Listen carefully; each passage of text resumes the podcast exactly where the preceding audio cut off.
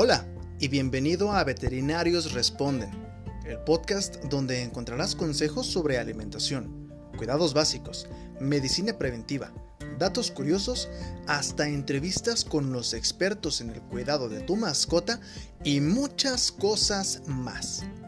Así que recuéstate o toma asiento y trae a tu mejor amigo. Tal vez es emplumado, tal vez tiene aletas, escamas o tal vez sea peludo.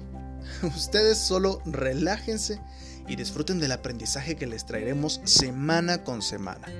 Nosotros nos encargaremos de traerles el mejor contenido de calidad, porque sabemos que más que una mascota es familia.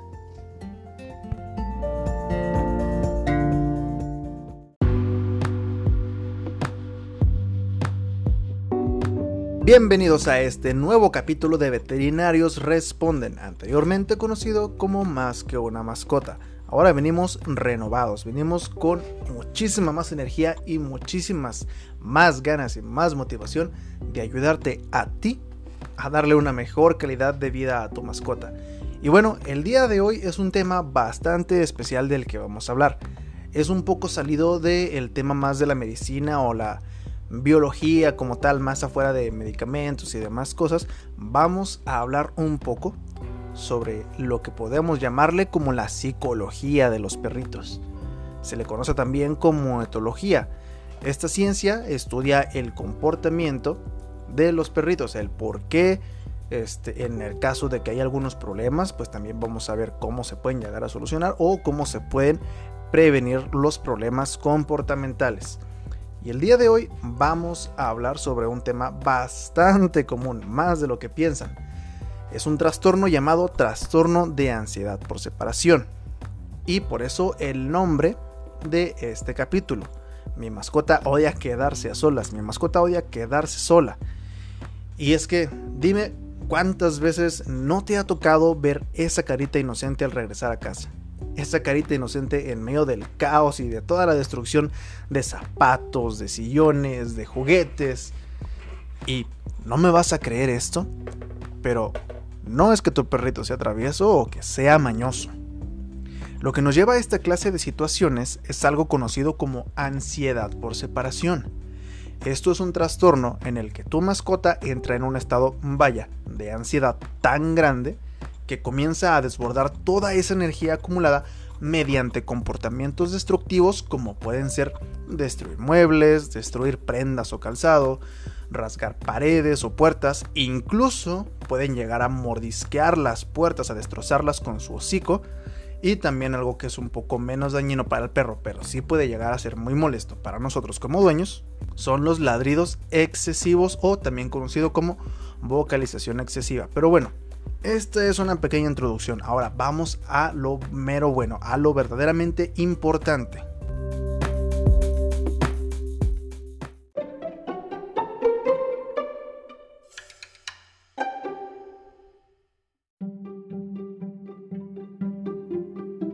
Bueno, ya tenemos la idea o el concepto de lo que es un trastorno de ansiedad por separación.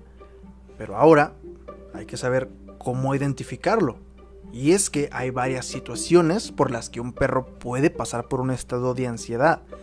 Sin embargo, pues podemos identificar este trastorno cuando encontramos la casa hecha un caos al regresar de la escuela, del trabajo o simplemente hasta de la tienda de la esquina.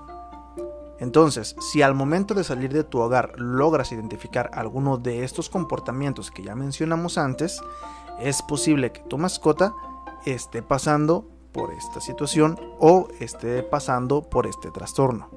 Sin embargo, hay algunos factores que todavía tenemos que tomar en cuenta para poder identificar realmente este trastorno o este tipo de situaciones. Más adelante, quédate aquí, no comas ansias, vamos a hablar de ese tema.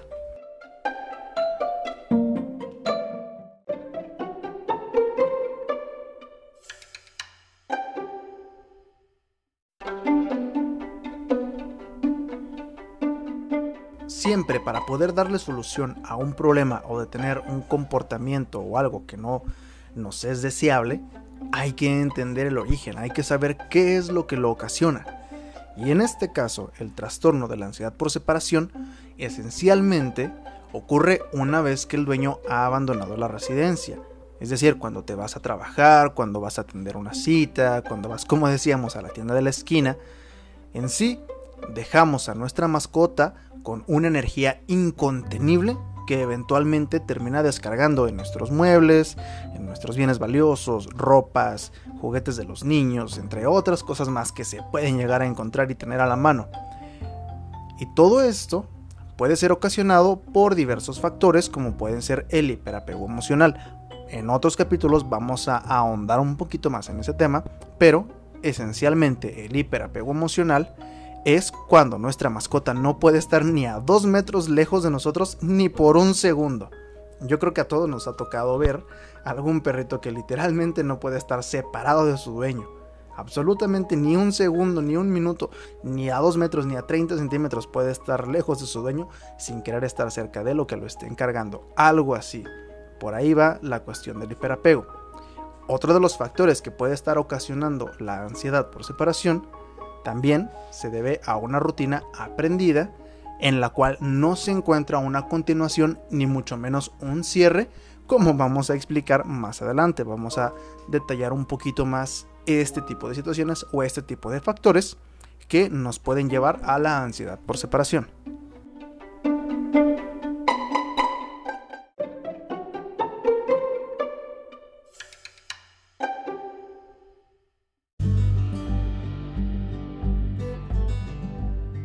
Y bueno, antes de pasar a cómo prevenir o cómo tratar este tipo de conductas, primero hay que dejar muy en claro por qué es tan importante entender cómo funciona todo esto.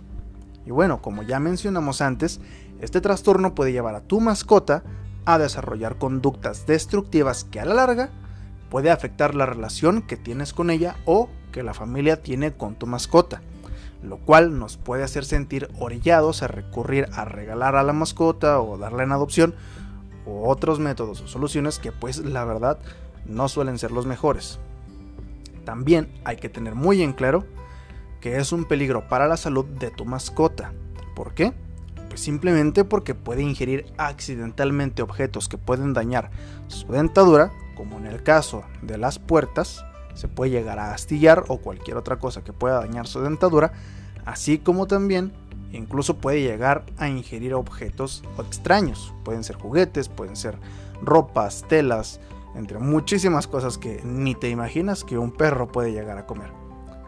Si llega a pasar alguna de estas situaciones, como siempre, te recomendamos llevarlo inmediatamente con el médico veterinario y no esperar a que simplemente lo expulse el médico veterinario considerará si es necesario realizar algún estudio de imagen, como pueden ser radiografías, ultrasonido, también durante su examen físico llegará a esa conclusión y en base a todo lo que el médico considere, te dirá si es necesaria una cirugía o algo tan sencillo como simplemente dejar que lo evacúe o incluso también se puede llegar a utilizar alguna medicación, pero esa es únicamente decisión del médico veterinario, ¿de acuerdo?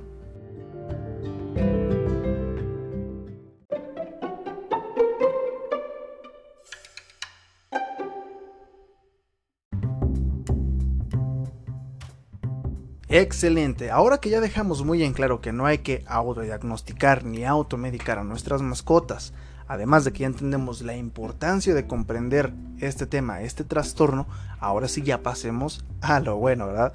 Vamos a pasar a cómo lo prevengo. Y es que más que saber cómo tratarlo, hay que aprender a prevenir. Siempre recordemos que más vale prevenir que lamentar. Y que la medicina más efectiva siempre será la medicina preventiva. ¿De acuerdo? Ahora, ¿cómo vamos a prevenir esta clase de situaciones o esta clase de trastornos?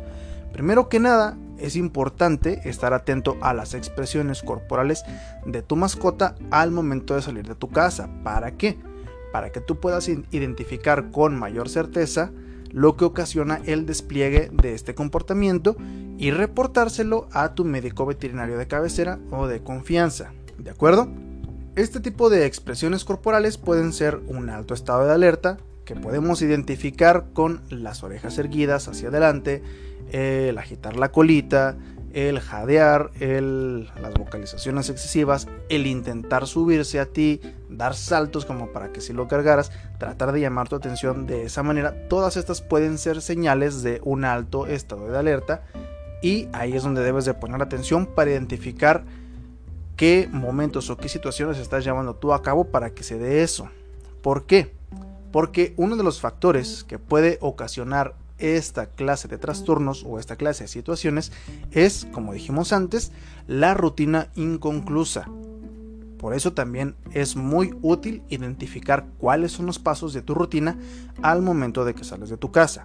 Por ejemplo, digamos, tomas las llaves, vas a la cocina por tu lonche, te despides de tu mascota, ay sí, qué bonito mi perrito, y vas y abres la puerta y dejas a tu perro con toda esa energía como dijimos antes. Y así, una vez que tengas identificada tu rutina, intenta cambiarla, ya sea que cambies el orden o agregues algunos pasos en el lugar que quieras para confundir a tu mascota y evitar que se disparen esta clase de reacciones por parte de ella. Se va a llegar a confundir porque es algo a lo que no está acostumbrado y tiene que volver a aprender una rutina nueva. También puede ser muy útil evitar despedirse muy efusivamente de tu mascota, eso puede ser de gran ayuda, al igual que establecer un horario y rutinas fijas y bien diferenciadas de tus salidas normales, es decir, de tus salidas al trabajo, a la tienda de la esquina, eh, a una cita. Hay que diferenciarlas muy bien de las rutinas que utilizas para sacarlo a pasear. Un ejemplo, como dijimos antes, vas al trabajo, tomas tus llaves, cocina, vas al lonche, te despides de tu mascota y sales por la puerta. Esa es tu rutina para irte al trabajo. Recuerda que es muy importante que al momento de que te despidas de tu mascota no lo hagas muy efusivamente. Una pequeña recomendación, un pequeño consejo puede ser simplemente adiós Toby, adiós Peludito, adiós Sasha, nos vemos, regreso pronto, tranquila y nos vamos. ¿De acuerdo? Ahora, un ejemplo de cómo puedes utilizar una rutina para el momento del juego o de sacarlo a pasear. Y es muy común que agarramos el collar, agarramos la correa, ahora sí le damos un cariñito, tomamos el juguete y nos vamos al patio o nos vamos al parque a sacarlo a pasear.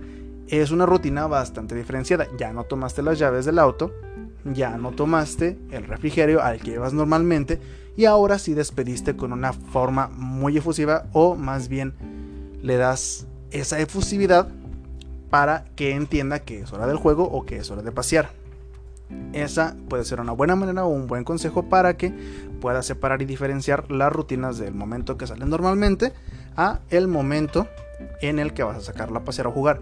Recordemos que todo lo que se está hablando aquí simplemente son consejos, es una pequeña orientación para entender cómo es que funciona este tipo de trastorno. No es un tratamiento lo que yo estoy mencionando aquí, ¿de acuerdo? Únicamente el médico veterinario es el que te dirá qué rutinas o de qué manera puedes ajustar tu itinerario, además de que también lo tienes que hablar con él para que él te diga y tú le digas cómo mejor se podría acomodar tu rutina.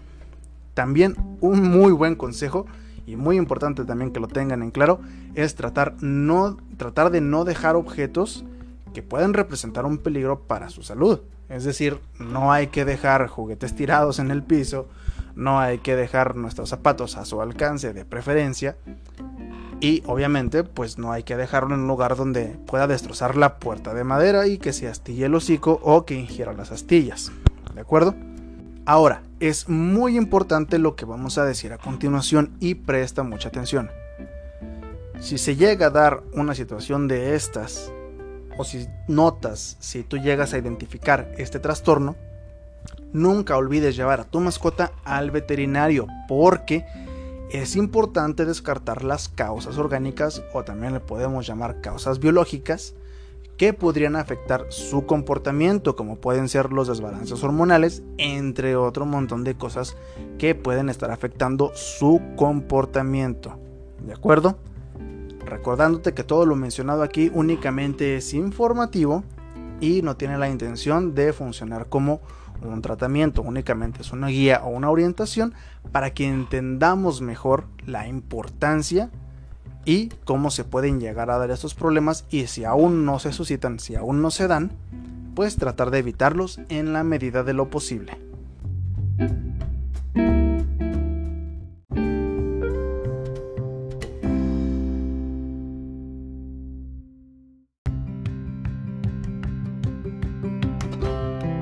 Bueno, eso ha sido todo por esta semana. Esperemos que te haya sido de mucha ayuda, que te haya servido mucho esta información. Y recuerda que si deseas aprender más sobre comportamiento canino o cualquier otro tema del que desees saber o que tengas alguna inquietud, nos los puedes dejar aquí en Anchor o también nos puedes visitar en nuestra página de Facebook. Aún aparecemos como mi mascota en línea. Ahí nos puedes dejar un comentario en donde estaremos publicando vaya la publicación del podcast de este capítulo y ahí nos puedes dejar cualquier duda sobre este tema o sobre cualquier otro. No olvides compartir también este podcast y nuestra página con tus amigos. No olvides darle me gusta a la página de Facebook. ¿Para qué? Para que nosotros podamos seguir creciendo cada día más y buscar la mejor manera de ayudarte y darte la mejor información de calidad que te ayude a darle una mejor calidad de vida a tu mascota porque sabemos que más que una mascota es familia. Nos vemos hasta pronto.